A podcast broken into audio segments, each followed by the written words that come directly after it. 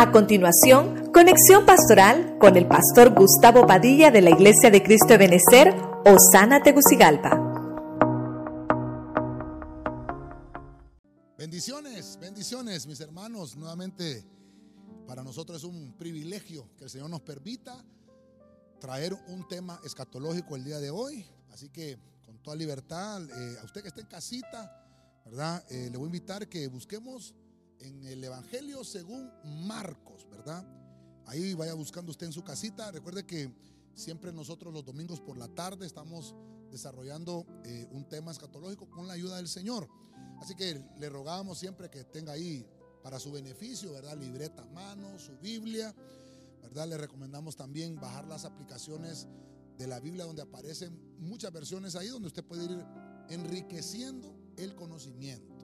Así que le voy a pedir que me ayude con Marcos capítulo 13, versículo 7. Vamos a leer la, Reina Valera 1960. Leemos la palabra en el nombre del Padre, del Hijo y del Espíritu Santo. Mas cuando oigáis de guerras y de rumores de guerras, no os turbéis, porque es necesario que suceda así, pero aún no es el fin. En el Evangelio de, Marcos vemos a, Cristo, hermano, que está tratando de trasladarle el conocimiento de los tiempos a los apóstoles. Y una de las cosas muy importantes es que podemos ver que nosotros ya estamos en una generación final. Y todo esto que voy a hablar eh, lleva por nombre los últimos siete finales. Y quiero ponerlo desde ahorita, desde el principio, como un postulado, ¿verdad? Un postulado ya hemos estudiado esto en muchas ocasiones, lo que es un postulado, y es el tratar de comprobar una, una teoría, eh, aunque no haya sido corroborada. Pero quiero ponerlo como un postulado, quiero que lo veamos y que podamos, a la luz de la palabra, que el Señor nos dé la sabiduría para ver cómo van a desarrollarse estos últimos siete finales. Oramos, Padre Celestial.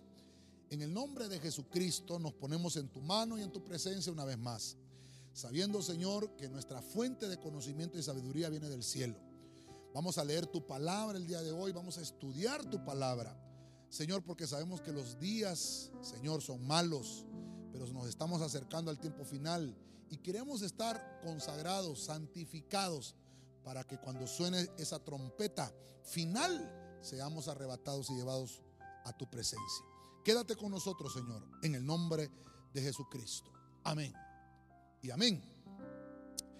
Le decía que, ¿cuáles son entonces estos finales? Vamos a empezar a desarrollarnos de uno en uno con la ayuda del Señor. Y en cada una de las generaciones, hermano, desde la resurrección de Cristo, ha, habido gente eh, a lo largo de la historia que ha dicho conocer exactamente cuándo volverá Jesús. Y hay mucha gente que que ha puesto fechas y que ha puesto eh, días, pero no, nadie sabe. La Biblia dice que nadie conoce el día ni la hora. Sin embargo, podemos ver en la Biblia cómo hay tiempos que tienen que acabarse, cómo hay finales de cosas que tienen que suceder. Sin más, vamos a buscar el primer final. Vamos a irnos a la Biblia, a Efesios 5:26, eh, Reina Valera 1960 para santificarla, habiéndola purificado en el lavamiento del agua por la palabra. Verso 27. A fin de presentársela a sí mismo una iglesia gloriosa que no tuviese mancha, ni arruga, ni cosa semejante, sino que fuese santa y sin mancha. Entonces, eh, quiero desarrollar con usted, y ya le dije yo al principio del tema, que es un postulado. Pero me llamó mucho la atención que cuando voy a buscar en la Biblia, encuentro que dice que a fin de presentarse, va a haber un final de la iglesia. Para poder desarrollar entonces es cuál es uno de los primeros finales que tenemos que esperar, o, o uno de los primeros finales que estamos a muy poco tiempo, puede ser hoy. Esto es interesante. Entonces, eh, vamos a ponerlo acá, el fin de una entidad femenina. Esto es tremendo, ¿verdad? Que se llama iglesia. Esta, esta es la verdadera iglesia. Aquí no es, hermano, que vamos a ver de una iglesia eh, denominacional o que tiene un ministerio. No, estamos hablando del conglomerado de la entidad llamada iglesia. Esto, al, ser el fin de la iglesia, se va a convertir en la unión de la iglesia que es esposa. Mire, entonces estamos estudiando escatología. Esto es muy interesante y apasionante. Podemos entender entonces que la iglesia va a tener un final, va a tener un fin. Entonces los hermanos que me ayudan acá en televisión, quiero que me ayuden acá con esta gráfica. Mire lo que tenemos acá. Esta es la gráfica que la, hemos hecho a lo largo de, de todo siempre este tiempo que estamos enseñando escatología. Entonces, acá tenemos nuestros días, tenemos la pretribulación, tenemos la tribulación, gran tribulación y obviamente después de esto el milenio. Obviamente hay muchas cosas que suceden ahí dentro de esa línea de tiempo. Pero nosotros estamos acá en nuestros días. Y aquí lo que tiene que suceder es el rapto de la iglesia. Lo más pronto ahorita a suceder o lo más pronto a finalizar es el rapto de la iglesia, el bimá de Cristo, cuando vamos a ser llamados a arriba, vamos a ser llamados a, al cielo. Entonces, inmediatamente de que, de que venga este final para la iglesia, hermano, se tiene que desarrollar eh, lo que es las bodas del Cordero. Eso lo encontramos en la Biblia. Entonces, cuando, cuando yo leo esta, esta, esta carta de los Efesios, Pablo se la escribe a una iglesia. Y entonces dice, tiene que el Señor a esta entidad femenina santificarla, tiene que purificarla ¿Por qué? Por el lavamiento de la palabra. Pero ¿por qué tiene que pasar todo esto? Porque va a llegar un fin, a fin de presentársela, hermano, como una iglesia sin mancha y sin arruga. Entonces, a esto le llamamos el arrebatamiento. Entonces, el sonar de la última trompeta de Dios, porque hay gente que siempre nos pregunta, las trompetas no es la misma trompeta 1, la 2, la 3, la 4, la 5, la 6 y la 7, esas son trompetas angélicas. La trompeta que, esperamos como iglesia que suene es la trompeta de Dios, porque dice aquel versículo, ¿verdad? lo volvemos a repetir, con voz de mando, con voz de arcángel, con trompeta de Dios, los muertos en Cristo resucitarán primero y luego nosotros los que hayamos quedado seremos arrebatados, seremos llevados a las nubes y así estaremos para siempre con el Señor. Entonces, para que haya el fin de la iglesia, mire, tiene que haber algo que se llama arpazo. Entonces alguien me dirá, pastor, pero, pero hay muchas teorías, hay unos que dicen que la iglesia eh, tiene que pasar la tribulación. Entonces, mire, voy a retroceder un poquito acá. No sé si los hermanos de televisión solo me enfocan acá, por favor. Voy a retroceder un poquito acá. La iglesia, tal vez me enfocas acá. La iglesia se va en este punto. La iglesia que se va a casar se va en este punto. La iglesia que se casa se va en este punto. Pero hay, hay santos que quedan acá hay, una iglesia que se quedó. Obviamente esa iglesia ya lo hemos estudiado, es la iglesia pueblo. Pero va a haber un final también para ellos. Y eso es lo que estamos estudiando ahorita en esta catología. La iglesia novia, la que es esposa, va a tener un final. ¿Cuándo comenzó, el, ¿Cuándo comenzó esta iglesia? ¿Cuándo comenzó esta iglesia? Pues esta iglesia comenzó en la cruz del Calvario, cuando, cuando le horadaron a Cristo. Recuerde que el soldado romano le incrustó la lanza al Señor en el costado y le salió sangre y agua. Eso era que se estaba dando a luz en ese momento la iglesia. Ahí comienza, pero va a tener un final. Entonces Cristo purifica la iglesia. Él nos limpia de la vieja manera de vivir, del pecado, y nos aparta para un servicio santo. Continuemos entonces. Hay otro final. Romanos 11.5. Vuelvo, vuelvo al punto, postulado, postulado. Romanos 11.5, Reina Valera 1960. Así también, aún en este tiempo, ha quedado un remanente, escogido por gracia. Óigale a esto. Verso 6. Y si por gracia, ya no es por obras. De otra manera, la gracia ya no es gracia. Y si por obras, ya no es gracia. De otra manera, la obra ya no es obra. Bueno, parece ahí un, un trabalenguas, ¿verdad? Pero quiere decir que hay una dispensación, que es la dispensación de la gracia. Entonces, mire qué interesante esto. ¿Cuándo comenzó entonces la dispensación de la gracia? Casi muy parecido a, cuando comenzó la iglesia, porque acabamos de ver el primer fin. El primer fin, obviamente, se le va a poner fin a la iglesia. Por eso es, hermano, que ah, la Biblia dice van, eh, en 1 Corintios, van a cesar las profecías, van a cesar, hermano, eh, los dones. ¿Por qué? Porque se va, se va a poner un fin a la iglesia. Si hoy fuera el arrebatamiento, si hoy fuera el arpazo, hoy fuera el fin de la iglesia. Pero ahora me llama mucho la atención porque hay un final también para la gracia. Hay un fin, hay una dispensación que se llama gracia. ¿Qué es, un, qué es gracia? Pues ya lo hemos estudiado, ¿verdad? En otras ocasiones. La gracia es uno de los favores divinos del cielo que no merecemos, pero Dios lo hace. Me llamó mucho la atención porque la gracia, hermano, esto es interesantísimo. La gracia es una escogencia previa. Mire qué interesante esto, es una escogencia previa. O sea que tuvo que habernos escogido Dios antes. Pero, pero mire, para que, ¿por qué lo pongo como escogencia previa? Porque mire lo que, lo que le está diciendo Pablo a los romanos. Aquí le está hablando a italianos. Aquí Pablo no le está hablando a israelitas, le está hablando a gentiles. Entonces la gracia se extiende para todos, israelitas, gentiles. Se extiende para todos. Entonces viene Pablo y les trata de explicar. Estoy leyendo Reina Valera 1960, que son versículos o Biblias que ustedes manejan ahí en casita. Así también aún en este tiempo. Oiga, como Pablo está profetizando en un tiempo final que estamos viviendo ahora, ha quedado un remanente, un remanente escogido por gracia. O sea que hubo una escogencia previa de parte del cielo. De decir, bueno, van a haber unos de la última generación que son los que van a quedar para ese tiempo de gracia. Entonces, en el versículo 6 dice, si es por la gracia, entonces ya no es por las obras.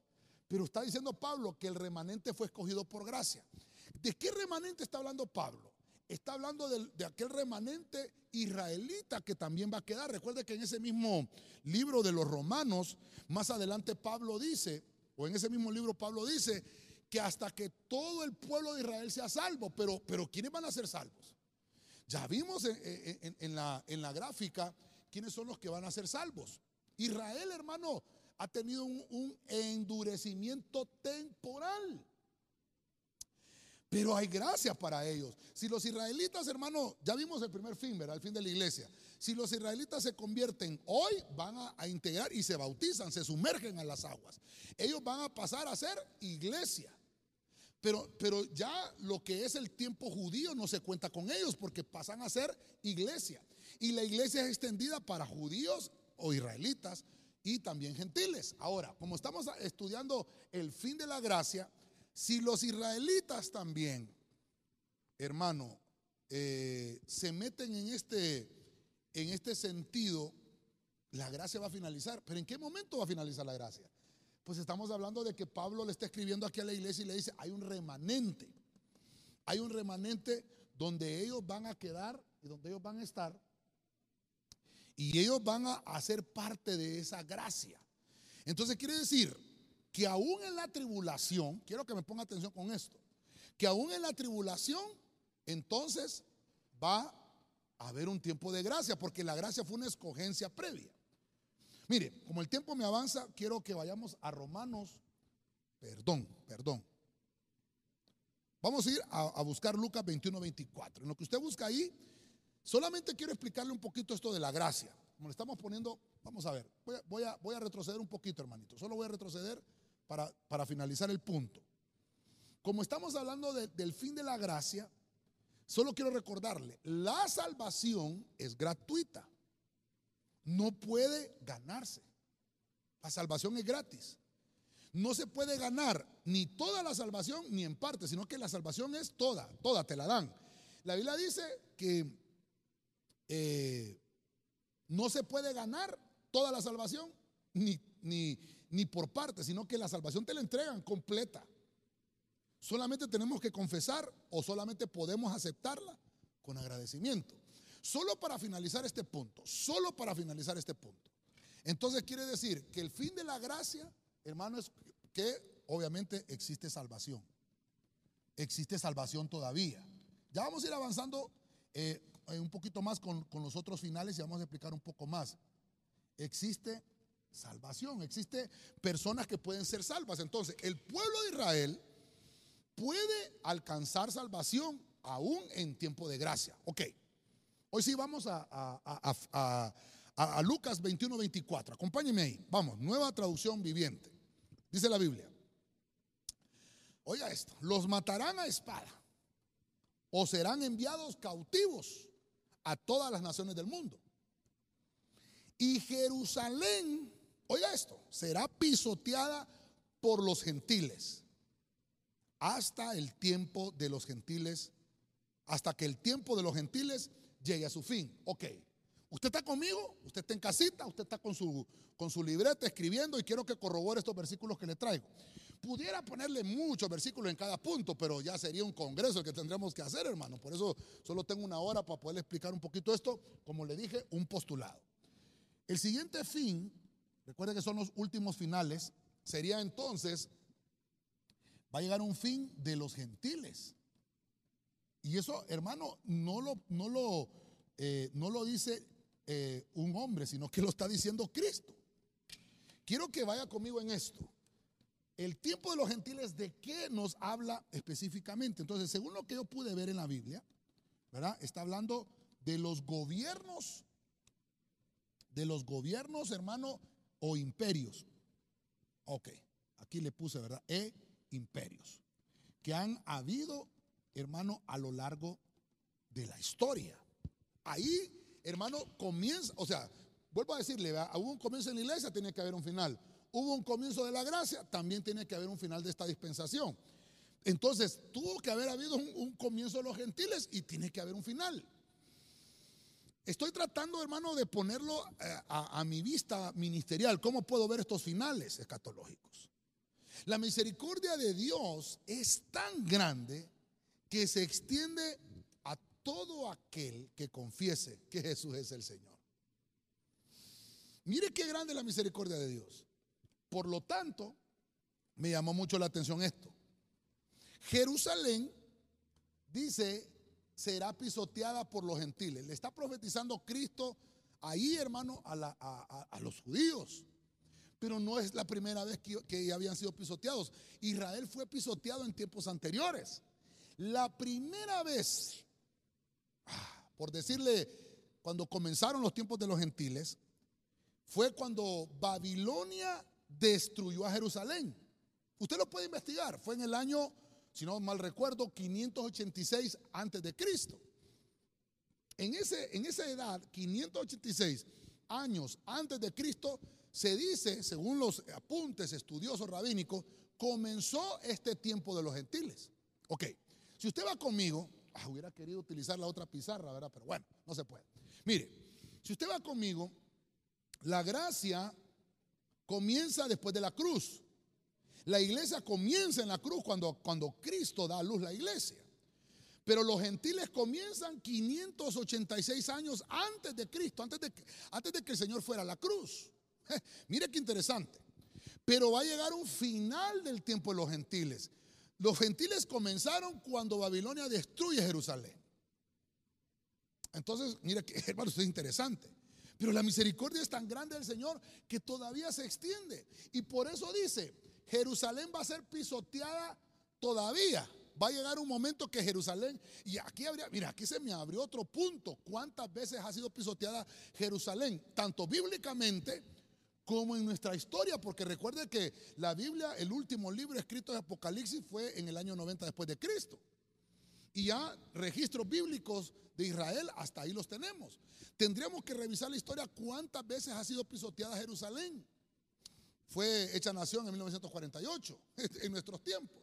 Pero hay una profecía que dice que todavía Jerusalén va a ser pisoteada por los gentiles. ¿Cuándo? Dice, hasta que el tiempo de los gentiles llegue a su fin. Entonces ahorita todavía no es el tiempo, no es el fin de los gentiles porque no se ha eh, destruido Jerusalén. Ahí en la, en la filmina siguiente, no se preocupen, hermanito, así déjenlo, no se preocupen, no se preocupen, lo vamos a hacer después. Mire qué pasa aquí. Aquí podemos ver, hermano, estos tiempos de los gentiles, gobiernos, imperios que han habido. Y esto solo nos habla de destrucción. Los gentiles, hermano, solo han manejado destrucciones. Cada vez que un imperio gentil, estoy hablando de imperios gentiles, recuerde que, que los que comenzaron a poner reyes fueron los gentiles. Entonces era un reinado humano. De eso es lo que estamos hablando, no de un reinado eh, espiritual o un reinado que viene del cielo. Entonces le vamos a poner aquí un reinado. Es un reinado, es un reinado humano. Va a tener que llegar a su fin. Entonces, cuando Babilonia fue uno de los grandes imperios humanos, que se, hermano, uno de los primeros dictadores mundiales que hemos visto, aparte de Nimrod, ¿verdad? Allá en, capítulo 11 de, de, Génesis, vemos que hubieron, hermano, este, este tipo de, de desastres, por llamarlo de alguna manera, que han habido a lo largo de la historia. Entonces, voy a avanzar un poquito rápido porque tengo muchas cosas que mostrarle todavía. Mateo 13:39.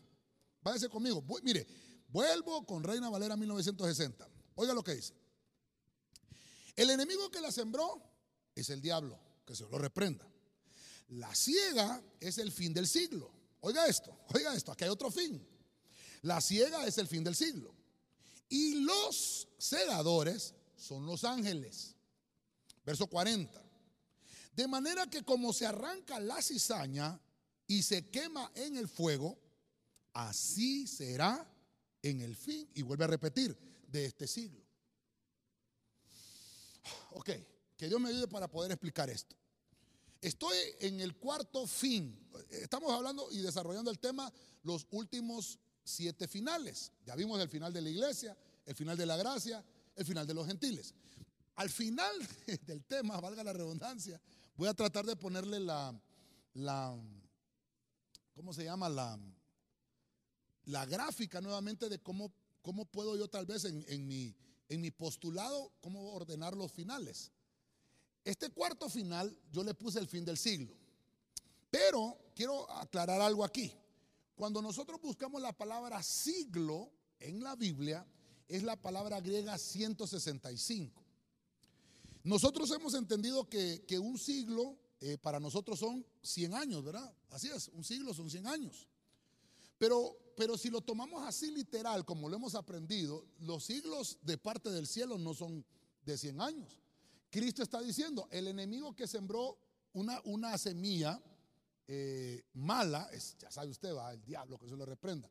Y la ciega, va a haber una cosecha final, se llama, ese fin se le llama fin del siglo. Entonces, vamos a ver dónde me pusieron acá los hermanos. Otro final, el cuarto fin sería el fin, el fin del siglo. Pero ¿de qué siglo está hablando el Señor acá? Va a haber un final, hermano, interesante, pero como la palabra siglo en esa palabra griega se dice ayón, entonces lo que va a hacer el Señor es finalizar, finalizar una edad.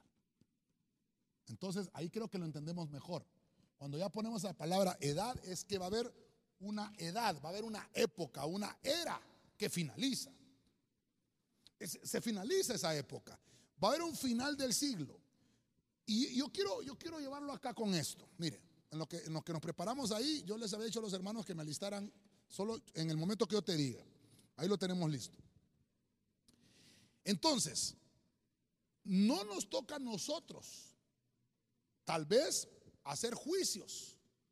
Nos toca aprender lo que, lo que la Biblia nos enseña, porque recuerde que esto, este punto, creo que lo vimos en el tema pasado escatológico y hablamos que cuando el hombre eh, está dormido, dice que el enemigo sembró una cizaña, eh, una semilla de cizaña, pero que no se puede hacer ahorita nada hasta que llegue el fin del siglo. Entonces, mire, la iglesia no va a estar cuando sea el fin del siglo. ¿Por qué? Porque la iglesia ya fue arrebatada, ya lo vimos, es la esposa. Entonces, al final del mundo, los ángeles van a separar a los malos de los que no son malos. Por ejemplo, en las iglesias, hoy en día en las iglesias, hay creyentes verdaderos y hay creyentes falsos. Pero nosotros debemos de ser cautos en nuestro juicio, porque solamente nuestro Señor está calificado para determinar el día de esa separación. Solo Cristo. Aunque la Biblia dice que así como el pastor hace para a la izquierda los cabritos y hacia la derecha pone las ovejas, dice que Cristo así lo va a hacer en el tiempo de la ciega. Pero está hablando de algo que hace un pastor en un tiempo progresivo. Pero este tiempo final del siglo, solamente el Señor tiene la autorización de hacerlo.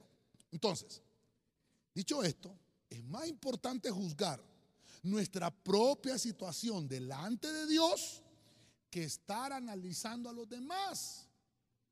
Tenemos que preocuparnos por nuestra salvación. Primero, antes de estar viendo la situación de los demás hermanos. Ok, dicho esto, quiero mostrarle en la siguiente filmina que tenemos acá las cosas que están pasando tanto en el, en el, en el ámbito religioso como en el ámbito político. Hoy estamos en 15 de noviembre y estaba chequeando los tweets de, este señor, de Trump, el presidente actual de Estados Unidos, y obviamente él no está aceptando su derrota. Puso ahorita, creo que hace una hora y media, puso en el tweet, dice que se niega a entregar la Casa Blanca. Eso fue lo que dio a entender en, uno de los tweets ahí. Habría que ver cómo se desarrolla esto. Interesantemente, hermano, eh, esto que le quiero mencionar es de Donald Trump y el arzobispo Viganó. Viganó. Este arzobispo le ha escrito cartas a, este señor, a Trump, a lo largo de, su mandato. De su mandato. Ha tenido mucha, eh, eh, ¿cómo se llama? Eh, se, han llevado bien, se han llevado bien. Y le ha escrito, le, escribió una carta en, junio, pero no quiero leerle esa, sino que le quiero leer una que vamos a ver si, ajá, mis hermanos aquí la tienen. Acá, tal vez me enfoquen acá la cámara, por favor. Usted puede encontrar esta página en Central News. Fíjese usted, es una página de Guatemala. Ahí, lo encontré porque está en español. Quiero, quiero que, vea usted cómo dice el tema de esta noticia. Estamos hablando del fin del siglo. Estamos hablando, una cosa, ya vimos el fin de la iglesia, el fin de la gracia, el fin de los gentiles. Pero ahora vamos a ver cómo se desarrolla el fin del siglo. Entonces, para que se desarrolle el fin del siglo, hay un enemigo que sembró una cizaña mientras dormimos, mientras estamos encerrados, mientras están pasando cosas ocultas. Entonces, este arzobispo, hermano, ya no está en el Vaticano, solo le escribió esta carta a Trump, hermano, y se ha desaparecido. Es un hombre que no tiene intereses de nada más, es un hombre que ya es millonario, es un hombre, hermano, que tiene su vida prácticamente, por decirlo de alguna forma, hecha, porque no tiene nada que perder, ya alcanzó su mayoría de edad. No tiene nada que perder contra cualquier amenaza. Entonces el título de esta noticia dice que el arzobispo Viganó, lleva acento en la O, advierte a Donald Trump sobre un complot para someter a la humanidad. Entonces quiero que avance ahí despacito, despacito. Entonces aquí hay una traducción, usted puede buscar esa página ahí en el Google, hermano. Usted ahí en su casita, si no me cree lo, de esta carta, usted la puede buscar ahí eh, eh, en el Google. Avancemos un poquito. Mira aquí, aquí dice, espérate, espérate, eh, subí un poquito, solo quiero que miren la fecha. Domingo 25 de octubre, hace 20 días, ¿sí o no? Hace 20 días. Domingo 25 de octubre, de octubre del 2020. Entonces, eh, vamos a ver, aquí, ahí, páramelo ahí. Como dije, dice este párrafo, este párrafo me interesa, como dije cuando le escribí mi carta en junio, este momento histórico ve a las fuerzas del mal alineadas en una batalla sin cuartel contra las fuerzas del bien. Oiga esto, hermano. Ah, gracias, papá. Gracias por ahí, por subrayármelo. Que parecen poderosas y organizadas mientras se oponen a los hijos de la luz. Oiga esto. Oiga esto. Quienes están desorientados y desorganizados, abandonados por sus líderes temporales y espirituales. Mire qué terrible. Estoy hablándole, no le estoy diciendo, mire, aquí no estamos hablando, no estoy hablando de una iglesia.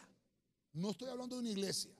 Estoy hablando de una organización religiosa que tiene este tipo de personajes, ay hermano, que nos advierten del fin del mundo, de, perdón, del fin del siglo, ay Señor, del fin del siglo, que una edad o un ayón, como dice la verdadera palabra, tiene que, tiene que concluir. Entonces, vamos a ver, dale más abajo, dale más abajo a este párrafo de acá. Dale más abajo, dale más abajo. Aquí, ahí, ahí, déjalo. Ahí, ese. Subrayame todo el párrafo. Gracias. Oiga lo que dice. Oiga lo que dice. No le voy a leer toda la carta. Usted la busca y la lee en su casa. Oiga lo que dice. El propósito del gran reinicio. Eso lo hablamos el domingo pasado. Que hay un gran reset, el, el Great Reset, ¿verdad? Que lo quieren, se van a reunir en enero y están estipulando, hermano, este, multas para aquellos que no acaten las leyes que se van a implementar en enero del 2021.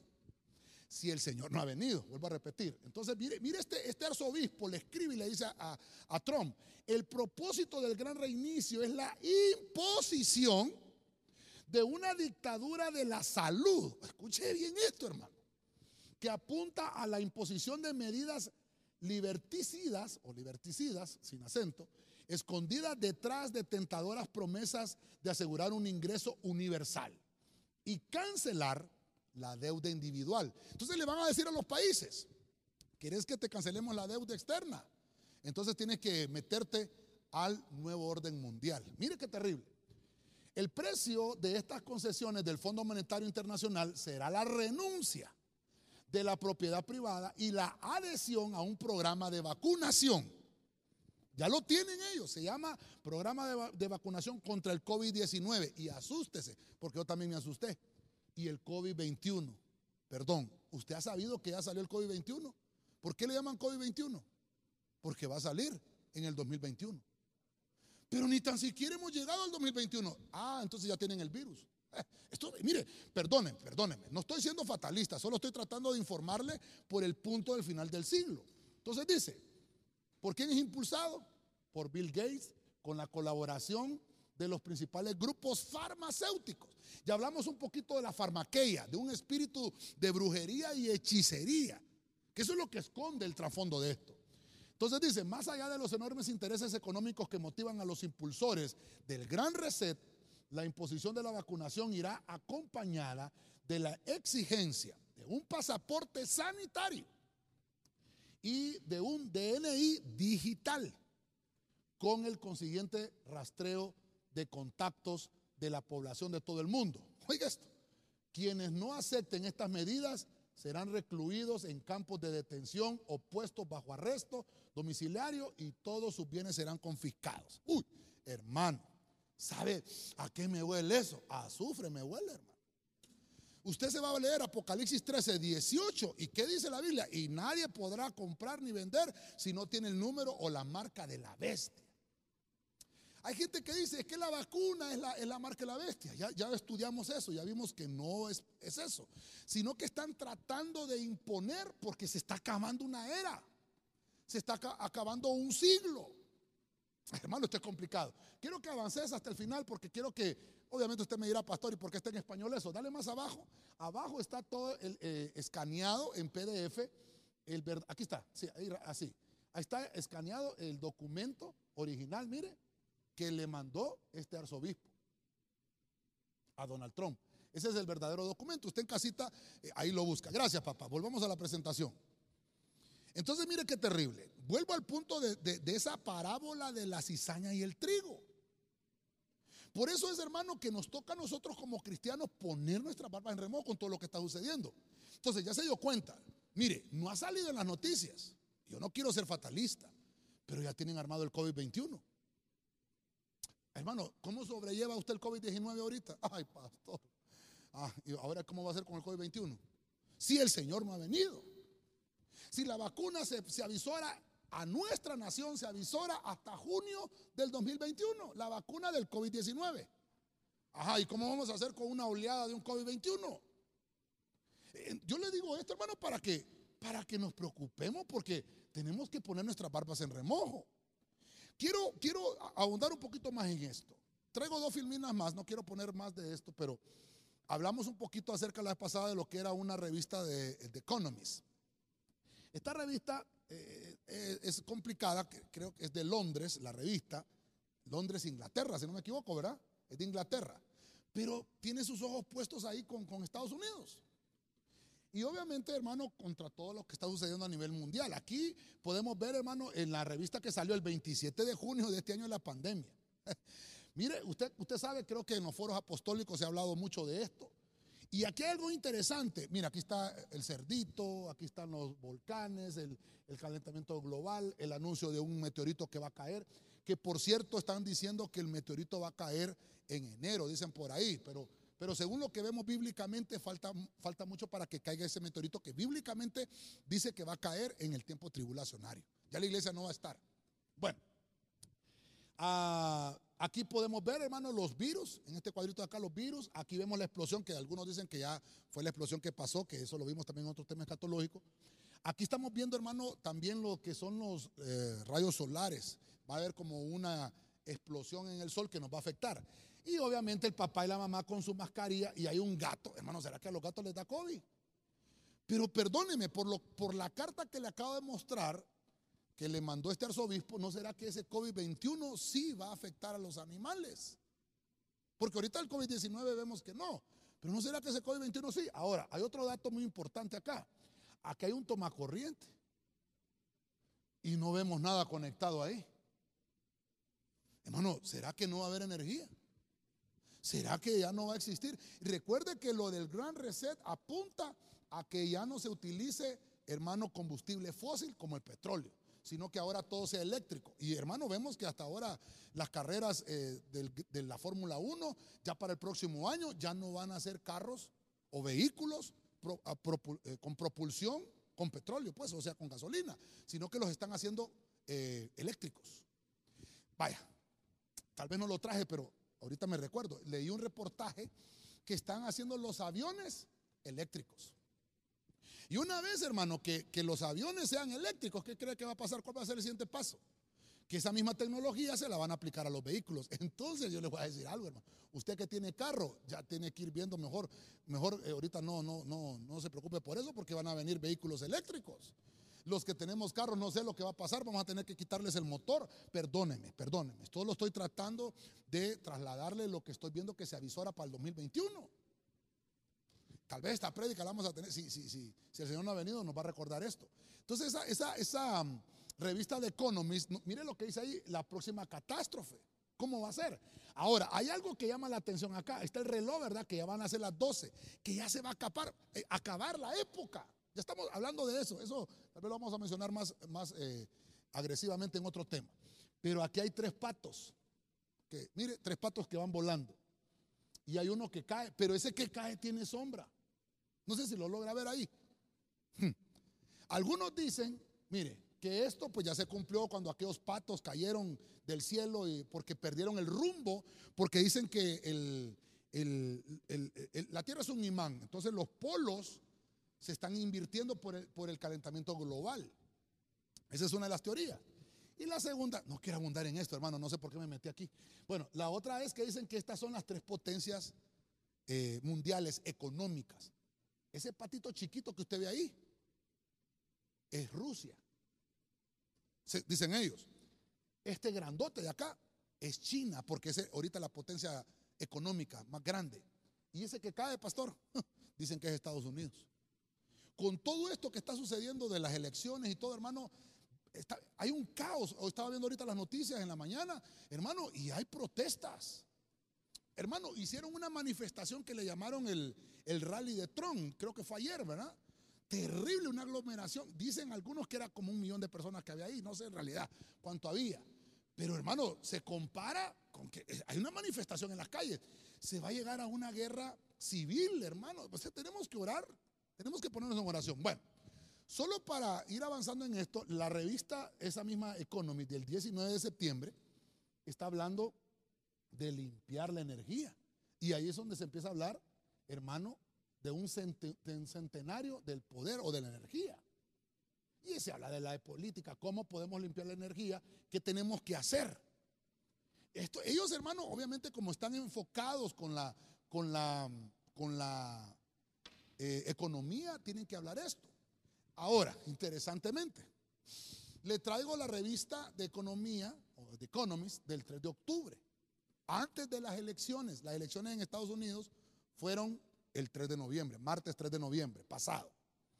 Pero ellos el 3 de octubre, un mes antes de las elecciones, sacaron esta portada. ¿Por qué tiene que ser Joe Biden? El presidente. Mire, mire, mire lo que pone. Ahora, yo no sé si usted le llama la atención porque no hay signos de interrogación. Es una pregunta. Perdone, yo no sé inglés, hermano. Yo no sé inglés, pero why se utiliza por qué, ¿verdad? Cuando es una pregunta. Y cuando no hay símbolos de interrogación, yo quiero utilizar por qué, es because. Do you understand? Yo Tarzán y tu chita, dijo aquel, ¿verdad? Pero mire, lo, lo ponen así y no hay signos de interrogación. Y la otra cosa que llama la atención es una bandera de Estados Unidos. No sé si los hermanos ahí me la ponen en la pantalla. Que al final de la pantalla, de la, de la bandera, le hubiera puesto aquí un círculo, está la cara de Trump gritando. No sé si usted le ha puesto al detalle eso. ¿Qué, es lo que están anunciando estos, estos de la revista The Economist? Que va a haber una guerra civil. Se mira la, la bandera de Estados Unidos ahí con conflicto y está hablando exactamente por qué tiene que ser Biden. ¿Sabe qué es lo que están diciendo los, estos, estos del Foro Económico Mundial que vimos la vez pasada, que son los que, los que están promoviendo el Gran Reset? Que ya sea Trump el presidente, o sea, Biden el presidente, la agenda ya está lista. Por eso le mostré la carta del arzobispo Viganó. Ahora, esta es la revista de Economist del día de ayer, 14 de noviembre. La tiraron, creo que salió unos días antes, pero esa tiene vigencia a partir de ayer, 14 de noviembre. No sé, ustedes que saben inglés, hermanos, ¿qué quiere decir suddenly hope? Hope es esperanza. Ahí tienen el traductor de Google. Pero si usted se fija en la portada, aparece el símbolo del COVID-19 y hay un túnel y al final lo que hay es una vacuna. ¿Por qué, hermano? Porque anunciaron ahorita que ya Pfizer, uno de los laboratorios que está haciendo la, la vacuna, dice que ya tiene el 90% de esa vacuna, que supuestamente en abril se aplica a 15 millones de, estadounidenses. Todavía no llega distribuida a nuestros países, habría que ver los otros laboratorios. ¿Qué significa eso? Ok, ¿me averiguaron qué significa? ¿Perdón? ¿Quién es el gringo aquí? ok, entonces, solo para finalizar con este punto, perdón hermano que me, me atrasé en el punto 4. Mateo 13:41. Mire lo que dice. Enviará el Hijo del Hombre a sus ángeles y recogerán de su reino. Oiga lo que dice. Recogerán de su reino a todos los que sirven de tropiezo y a los que hacen iniquidad. Verso 42. Y los echarán a dónde? En el horno de fuego. Allí será el lloro y el crujir de dientes. Verso 43. Entonces los justos resplandecerán como el sol en el reino de su Padre. El que tiene oídos para oír, oiga. Ese versículo lo pongo porque estamos hablando de la misma parábola, pero, pero el fin del siglo ya tuvo que haber sido antes. Y después este versículo que me va a servir para que, lo, para que usted lo recuerde al final de la prédica. Entonces, voy a avanzar porque el tiempo también me avanzó bastante acá. Bueno, pero estamos en ayuno, hermanos. Estamos en ayuno. El fin del siglo es que se finaliza una era, se finaliza una época y que obviamente nos está hablando de, hermano, este, ¿cómo, cómo fue que le dijo, cómo fue que le dijo este, este Viganó? A Viganó le dijo a Trump en su carta, hay un eh, manejo mundial de la élite, manejo de una élite. Entonces ellos, hermanos, mire, ellos no le están preguntando a Honduras, ellos no le están preguntando a El Salvador, a Guatemala, ellos no le están preguntando, ellos van a hacer su, su fórum en, enero y el que no se el que no acate, hermano, le van a cortar la deuda externa y ya sabe todo lo que dice ahí. Le voy a hacer una pregunta así rapidito. Cuando han habido catástrofes en otros países, hermano, vemos a la Torre Eiffel de Francia que las, le ponen las luces con la bandera del país que tiene problemas. Vemos allá el Empire State de Estados Unidos con la bandera del país que tiene problemas. Perdóneme. Honduras tuvo un gran conflicto con el ETA. ¿En qué momento vio la bandera de Honduras usted? Ahí en el Empire State. ¿O en París?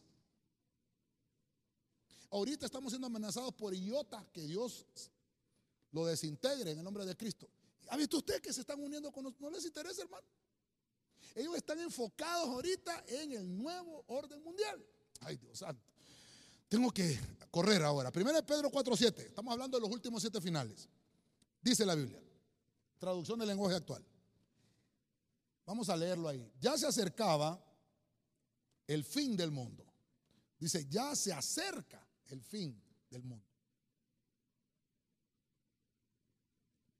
Por eso, oiga lo que dice, sean responsables y cuidadosos en la oración. Hermano, perdónenme, no, no, he terminado aquí, este es el versículo 7. Hermanitos, iglesia de Cristo de Benecer, Osana. Subraya ese versículo. Mire lo que dice Pedro. Ya se acerca el fin del mundo. Por eso sean responsables y cuidadosos en la oración. Bueno, verso 8. Sobre todo, ámense. Ámense mucho unos a otros. Porque el amor borra los pecados. Bueno, voy a correr porque les dije que el tiempo me está avanzando. Entonces, mire. ¿Por qué, ¿Por qué el 8 no tiene, usted dice, no tiene nada que ver el 8 con el 7? ¿verdad? Espérenme, vamos a ver. Voy a tomar esta versión porque en otras versiones dice el fin de las cosas. En otra versión así habla, el fin de las cosas. Entonces, por eso acá en el subtítulo le puse sistema de cosas. El mundo, el fin del mundo es el fin del sistema, el sistema de cosas. ¿Qué cosas, pastor? Bueno, usted es el que me va a decir. ¿A qué cosas le tiene amor usted? Porque de eso es lo que está hablando aquí. Eso es lo que está diciendo el apóstol Pedro. ¿A qué cosas amamos? A veces, mire, el mundo, hermano, tiene más derechos un perrito que un pastor, hablando legalmente. Tiene más derechos, hermano. ¿Por qué es así las leyes del, sistema de cosas?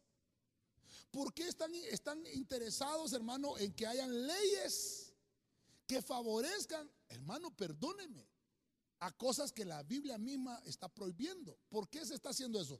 Porque se está haciendo un fin del mundo. Hay gente que me dice a mí, ya se acerca el fin del mundo, mañana es el fin del mundo. No, no, no, mire, mire hasta dónde, y ya se lo voy a poner en la gráfica, hasta dónde tiene que llegar el fin del mundo. Es el fin de las cosas. El fin del mundo es cuando se acaban los sistemas de las cosas. ¿Qué cosas, pastor? Pues nosotros vivimos en un sistema de cosas. Aquí tenemos lo primero que pude encontrar aquí, un huracán, hermano. Es lo que nos está atacando ahorita. Es, es un sistema de cosas. Es el fin del mundo. Cuando sea el fin del mundo, ya no van a existir huracanes. ¿Por qué? Porque es un fin de un sistema. Ya no van a haber maremotos. Los maremotos son los tsunamis que conocemos ahora, terremotos en el mar, destrucciones, catástrofes, incendios forestales. Y mire, hermano, tornados, que estos solo lo miran allá en los Estados Unidos. Entonces, ese sistema de cosas va a acabar. Ya no va a existir. ¿Cuándo? Cuando sea el fin del mundo. Y como estoy corriendo con esto, usted y yo tenemos que vivir, hermano, con la expectativa de que Cristo viene. El estar listo implica crecimiento continuo en el amor, pero en el amor espiritual. Por eso es que Pedro dice, sobre todo, ámense.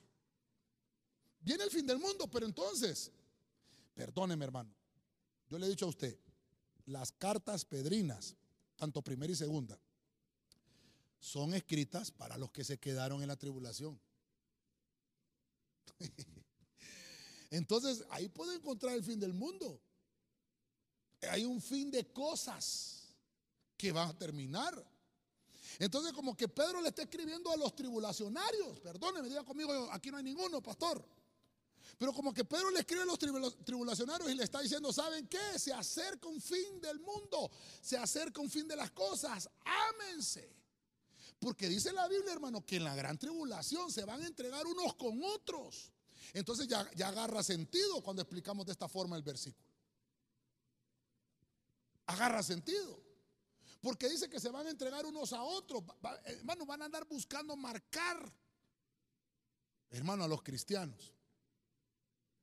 Y entonces dice que, hermanos, se van a entregar unos con otros. El papá va a entregar al hijo, el hijo va a entregar al papá. Así dice la Biblia. Van a haber conflictos, hermano, dentro de las familias. Por eso es que usted y yo debemos de vivir con la expectativa de que Cristo viene. El estar listo, hermano, eh, para encontrarse con el Señor. Eso implica que usted, si está listo para ese encuentro, ha crecido. Y si usted ha crecido espiritualmente, tiene que demostrarle amor a los demás. Mire el amor nuestro, predicarle esto a tiempo, hermano. Yo le estoy predicando esto no para meterle miedo, sino para decirle, ¿sabe qué, hermano? Tenemos una amenaza de huracán, hermano, y usted no se quiere convertir. Tenemos la amenaza de una pandemia y usted no quiere buscar de Cristo. La invitación todavía está pendiente. Cristo todavía te está invitando. Hay cosas que tienen que suceder. Hermano, hay huracanes que van a seguir viniendo, que van a seguir golpeando no solo nuestra nación. Estaba viendo ayer, hermano, que Colombia se ha decretado, eh, hermano, en una alerta eh, terrible porque las inundaciones son complicadas. Entonces no solo nosotros. Entonces, no solo, bueno, oremos también por Honduras. También hay que orar por los hermanos de Colombia. Allá también hay cristianos. Ay, qué terrible, hermano el fin del mundo, el fin de las cosas. Por eso es entonces que usted y yo tenemos que estar expectantes. Entonces, mire, como tengo que finalizar acá, no sé si me ayudan con, con la música del piano, hermano, por favor. Entonces, esto es estar expectantes. En cualquier momento viene el Señor. Nosotros, hermano, tenemos que demostrarle amor a los demás en todo tiempo. No solamente, hermano, solo por conveniencia. Por eso dice, ámense mucho. No solo dice, ama a tu hermano, ámalo mucho. Interesante. Vamos finalizando. Me queda poco tiempo. Hay otro fin, el fin de los tiempos. 1 Corintios 10:10. 10. Váyase conmigo ahí. Oiga lo que dice. Biblia al día.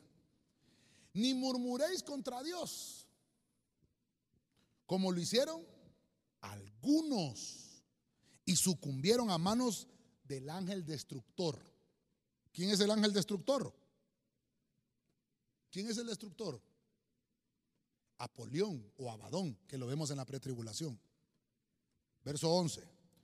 Todo eso le sucedió para servir de ejemplo y quedó escrito para advertencia nuestra, pues a nosotros nos ha llegado el fin de los tiempos. Recuerde que es Pablo el que está escribiendo esta carta. Y entonces viene Pablo, ay hermano, terrible, ¿verdad? Viene Pablo y dice, aquí hay otro fin entonces, fin de los tiempos. Mire que no es lo mismo un fin del mundo, un fin del siglo,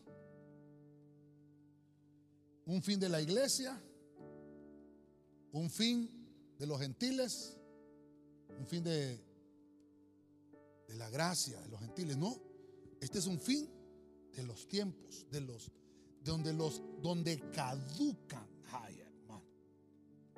Vamos a ver si, si lo escribo bien acá. Donde caducan los eventos. Van a caducar. ¿Qué eventos, hermano? Porque está, está, hablando, está hablando aquí el apóstol Pablo de que hay sucesos, hay eventos del pasado que nos sirven de ejemplo como figuras y sombras de las cosas que van a suceder en el tiempo final. Todo esto le sucedió para servir de ejemplo. Las presiones de hoy hacen que con facilidad olvidemos o pasemos por alto las lecciones del pasado. Hay gente, hermano, que ya se olvidó de las cosas que de, las cuales Dios ya se olvidó del pasado. Dios ya se olvidó. Ya las dejó atrás porque tú pediste perdón. Ya se olvidó Dios y tú también te olvidaste. Gente que ya se olvidó de eso. Pero, pero sí dice la Biblia que hay ejemplos ahí ministrados en la palabra que nos sirven de recordatorio para que nosotros no caigamos en esas cosas. ¿Qué cosas pasaron en la antigüedad? Nos está hablando, hermano, de que cuando el pueblo se quejó contra Moisés y con Aarón, le sobrevino plagas. Le sobrevino plagas. ¿Por qué vienen las plagas? Porque la gente se levanta contra los ministros. Perdóneme, hermano. Ya hemos visto que hay, eh, pandemias y virus formadas por los hombres. Pero hay unas que también Dios las ha enviado a lo largo de la historia. Cuando se habla del exterminio de este ángel destructor, eso está para los que anotan en Éxodo 12:23, cuando dice la Biblia que, que este ángel destruyó. Pero dice la Biblia que el destructor no entró en las casas de los israelitas que tenían la sangre del cordero en los postes y en los dinteles. Hay cosas que nosotros tenemos que aprender que no tienen que suceder en nosotros. Solo voy a recordarle que hablamos en alguna ocasión, como estamos hablando del fin de los tiempos. ¿De qué tiempos? ¿Qué tiempos, qué tiempos son los que tienen que finalizar y qué tiempos tienen que acabar? Solo voy a recordarle esta filmina que la vimos en, en un tema también, donde Eclesiastés capítulo 3 del 2 al 8 nos habla de 28 tiempos. Esos tiempos se van esos tiempos todavía están activos hoy. Pero va a llegar un momento que se van a finalizar. Ya le voy a poner la, la gráfica. Hay tiempo de nacer, obviamente hay tiempo de morir. O sea, todo comienzo tiene un final. Hay tiempo de plantar, tiempo de arrancar lo plantado, tiempo de matar, tiempo de curar, tiempo de destruir, tiempo de edificar, tiempo de llorar, tiempo de reír, tiempo de endechar, tiempo de bailar, tiempo de esparcir las piedras, tiempo de juntar las piedras, tiempo de abrazar. Ah, hoy estamos en un tiempo de abstenernos de, de abrazar. Mire hermano, eso está ahí en Eclesiastés 3.5. Hay tiempo de buscar, hay tiempo de perder. Hay tiempo de guardar, hay tiempo de desechar. Hay tiempo de romper y hay tiempo de coser. Hay tiempo de callar y hay tiempo de hablar. Hay tiempo de amar y hay tiempo de aborrecer. Y el último tiempo, tiempo de guerra y tiempo de paz. Entonces, hermano, se van a, finalizar, van a colapsar a colapsar los tiempos. Este, esto solo se lo estoy poniendo como ejemplo. Es el fin de los tiempos, donde caducan los eventos, donde, hermano, donde, hermano, se acaban, se acaban los tiempos, donde, donde podemos ver que se colapsa. Sería esto un colapso, un colapso. Todos estos 28 tiempos que Eclesiastés nos menciona, va a haber un fin de esos tiempos. Eso es lo que estamos viendo ahí. Entonces, mire, quiero que me acompañe. Quiero que me acompañe. La tierra tiene que atravesar un estado de pasar por el fuego. Van a sumergirla en el fuego. La tierra ya pasó por un proceso de agua. Y es más, el Señor dijo, no voy a volver a destruir la tierra con agua. Todo esto tiene que finalizar. Todo el sistema de cosas, el sistema del mundo, el sistema de los tiempos, tiene que finalizar. Pero va a llegar un momento donde que esta tierra tiene que ser pasada por fuego para que todo, ese sí sería el gran reset, hermano, divino. Ahí sí, pero falta mucho tiempo para eso. Entonces, solo para, solo para finalizar, quiero finalizar. El último fin, el fin de los enemigos. Váyase conmigo a 1 Corintios 15, 23, Reina Valera 1960. Téngame un poquito de paciencia, regáleme, regáleme, ay hermano, ya se me acabó el tiempo. Regáleme minutos. Usted está en casita, yo estoy acá. Usted ya está en casita, yo tengo que irme a desinfectar todavía, hermano. Mire, 1 Corintios 15, 23, Reina Valera 1960. Pero cada uno en su debido orden. Cristo, las primicias. Luego los que son de Cristo en su venida. Verso 24. Luego el fin. Cuando entregue el reino al Dios y Padre. Cuando haya suprimido todo dominio, toda autoridad y potencia Verso 25. Porque preciso es que Él reine hasta que haya puesto a todos sus enemigos debajo de sus pies. Verso 26. Perdone que tomé bastantes versículos, pero es importante. ¿Cuándo es eso? Verso 26. y el postrer enemigo que será destruido. ¿Cuál es? Es la muerte. Mire, estoy finalizando con esto, siete, los siete últimos finales. A esto yo le puse fin de los enemigos. Porque la Biblia dice que el último enemigo a vencer, me falta un versículo más que leerle, solo téngame paciencia. El último enemigo, el último, el último es la muerte. Que el Señor la reprenda. Es el reino eterno. Va a ser instaurado este reino. Un reino eterno de Cristo. Donde obviamente nosotros aquí vamos a entrar a este reino.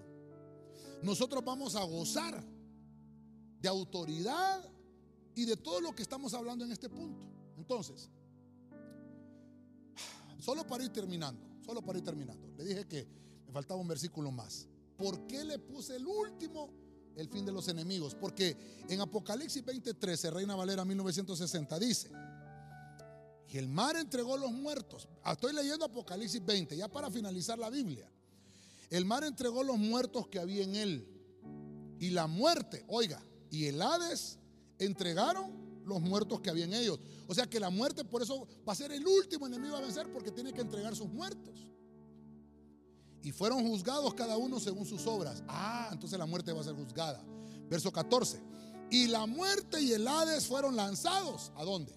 Al lago de fuego. Esta es la muerte segunda. O sea, la muerte de la muerte es la muerte segunda. Valga la redundancia. Verso 15 y el que no se halló inscrito en el libro de la vida fue lanzado al lago de fuego. Ok, termino, termino. Hoy sí termino, hoy sí termino.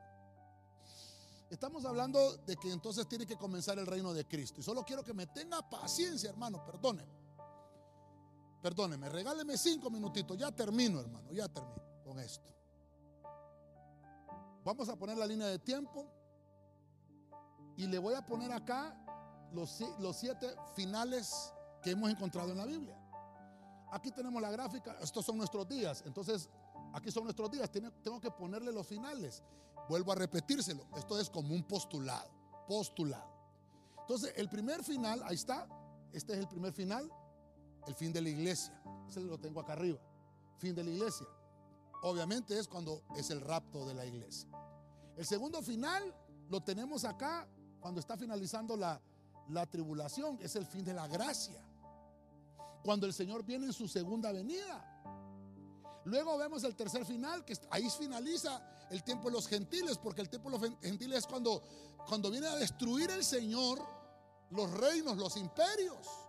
Cuando aquella visión de Daniel que vio la estatua de Nabucodonosor, donde están de pie todos los imperios, pero hay una roca que cae en los pies de aquel estatua y lo bota. Entonces es la segunda venida. En este punto finaliza el tiempo de los gentiles. Luego, ah, perdón, el punto de fin de la gracia, sí, fin de la gracia. Punto 3, los gentiles. Y el 4 es el fin del siglo. ¿Por qué el fin del siglo?